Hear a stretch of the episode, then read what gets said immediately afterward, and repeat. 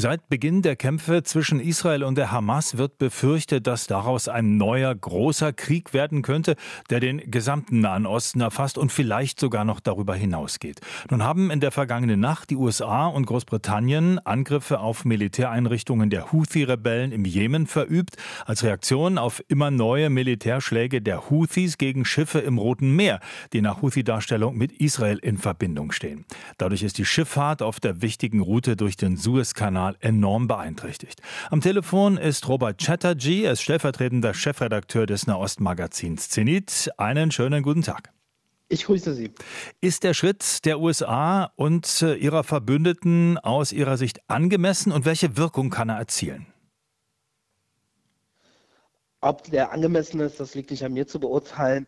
Ähm, ich denke, er ist irgendwie erwartbar gewesen, weil der Handlungsdruck natürlich gestiegen ist, gerade in den letzten, äh, in den letzten ein, zwei Wochen, als auch diese Angriffe nicht nur intensiver wurden, sondern teilweise auch äh, Schiffe gekapert wurden, äh, Besatzungen ähm, gefangen genommen wurden und als man auch erste tatsächliche Auswirkungen etwa auf Lieferketten und, äh, und Preise festgestellt hat. Insofern war großer Handlungsdruck ähm, gegeben. Was jetzt tatsächlich passiert ist, ist ähm, tatsächlich gar nicht mal so viel. insofern, das, was da jetzt passiert ist, ist in allererster äh, Linie ein symbolischer Schritt gewesen. Also die Houthis äh, zu schwächen, das wäre damit äh, wohl noch nicht gelungen. Nein, absolut nicht. Denn dafür bräuchte es ja auch eine kohärente Strategie. Ähm, einmal für, äh, wie stellt man Sicherheit auf den Hauptlieferwegen, vor allen Dingen im Roten Meer her, und äh, wie gehen wir mit dem Konfliktgebiet im Jemen um. Beides ist ja nicht geschehen. Was geschehen ist, ist, man hat versucht, ähm, quasi über Nacht so eine Art Koalition man könnte fast sagen, der Willigen zu schmieden. Ähm, nicht ganz zufällig hat das, ähm, das US-Militär ja auch eine Liste mit Ländern veröffentlicht, die unterstützend dabei tätig waren. Hauptsächlich war es ja ein Militärschlag der US- und britischen Luftwaffe, aber man hat sich natürlich bemüht zu schauen, dass auch andere Länder da irgendwie mit an Bord sind. Ähm, was dabei tatsächlich aber auffällt, ist, dass nur ein einziger Staat aus der Region dabei ist. Äh, und das ist mit Bahrain auch kein besonders großer oder wichtiger Staat.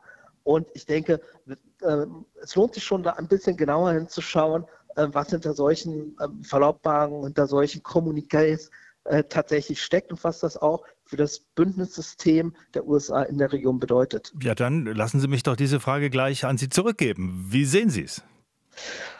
US-Außenminister Anthony Blinken ist ja in der vergangenen Woche, in dieser Woche durch die Region gereist. Natürlich lag der Fokus besonders auf äh, Israel-Gaza. Auch dort wollte er im Prinzip eine Koalition schmieden, und zwar von verbündeten Staaten ähm, oder auch einfach Staaten, die willens und in der Lage sind, äh, durch Kooperation ähm, gemeinsame Lösungen zu finden. Und einen ähnlichen Ansatz wollte man ja auch finden. Allerdings hat man nicht viel gefunden, denn der wichtigste Staat, den das zum Beispiel betrifft, ähm, der hat sich ähm, nicht äh, angeschlossen, sondern tatsächlich seine Besorgnis ausgedrückt und das ist Saudi-Arabien. Und ähm, insofern sollte man da auch darauf achten, weil Saudi-Arabien ja nicht nur betroffen ist und involviert ist irgendwie in diese Lösungsfindung im Gaza-Konflikt, sondern eben auch äh, im Jemen-Konflikt involviert ja, ist. Ja, man muss ja dazu sagen, ähm, nach jahrelangen kriegerischen Auseinandersetzungen zwischen Houthis und ja vor allem ähm, also die, der, der Seite des anerkannten Präsidenten, aber den Krieg geführt haben ja vor allem die Saudis mit ihrer militärischen Macht. Und da ist ja seit ein paar Monaten Ruhe. Da werden ja gerade Verhandlungen geführt zwischen den Saudis und den Houthis. Also das kann ja nicht im Interesse der Saudis sein, was da gerade passiert. Ganz genau. Man steckt da natürlich ein bisschen in der, in der Zwickmühle, denn äh, natürlich ist man kein Freund ähm, der Houthis, aber man hat sich ein bisschen arrangiert oder man ist zumindest einen Weg eingeschlagen, sich mit ähm, ver verfeindeten oder rivalisierenden Kräften eher zu arrangieren, ähm, weil man dann vielleicht äh, strategisch doch in erster Linie Stabilität und Ruhe haben möchte, vor allen Dingen natürlich, um seine groß angelegten Entwicklungsprojekte dort zu realisieren.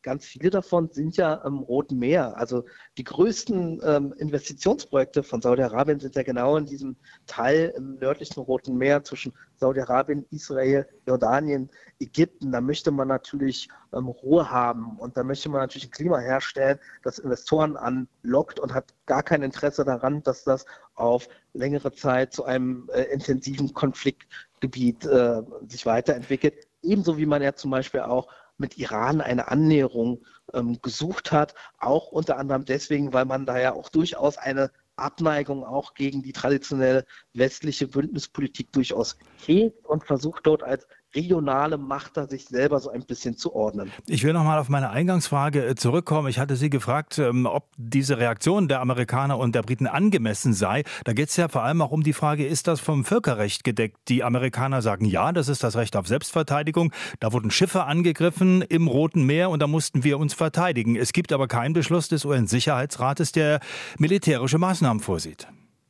Das ist ganz korrekt. Und die Frage stellt sich in einigen dieser Länder ja auch nochmal in der Innenpolitik, äh, in den USA etwa, ist eigentlich für, für so einen Schritt, eine, ähm, so eine offensive oder präventive Operation auch die Zustimmung des äh, Kongresses notwendig.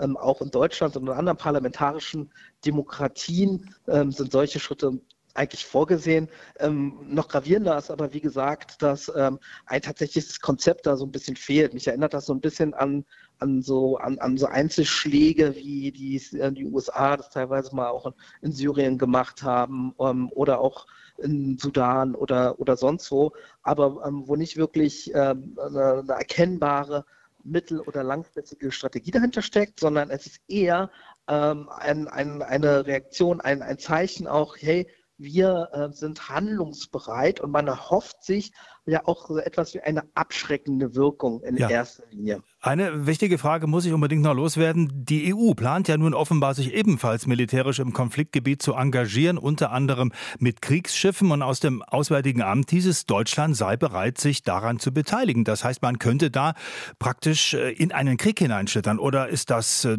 übertrieben, diese Befürchtung?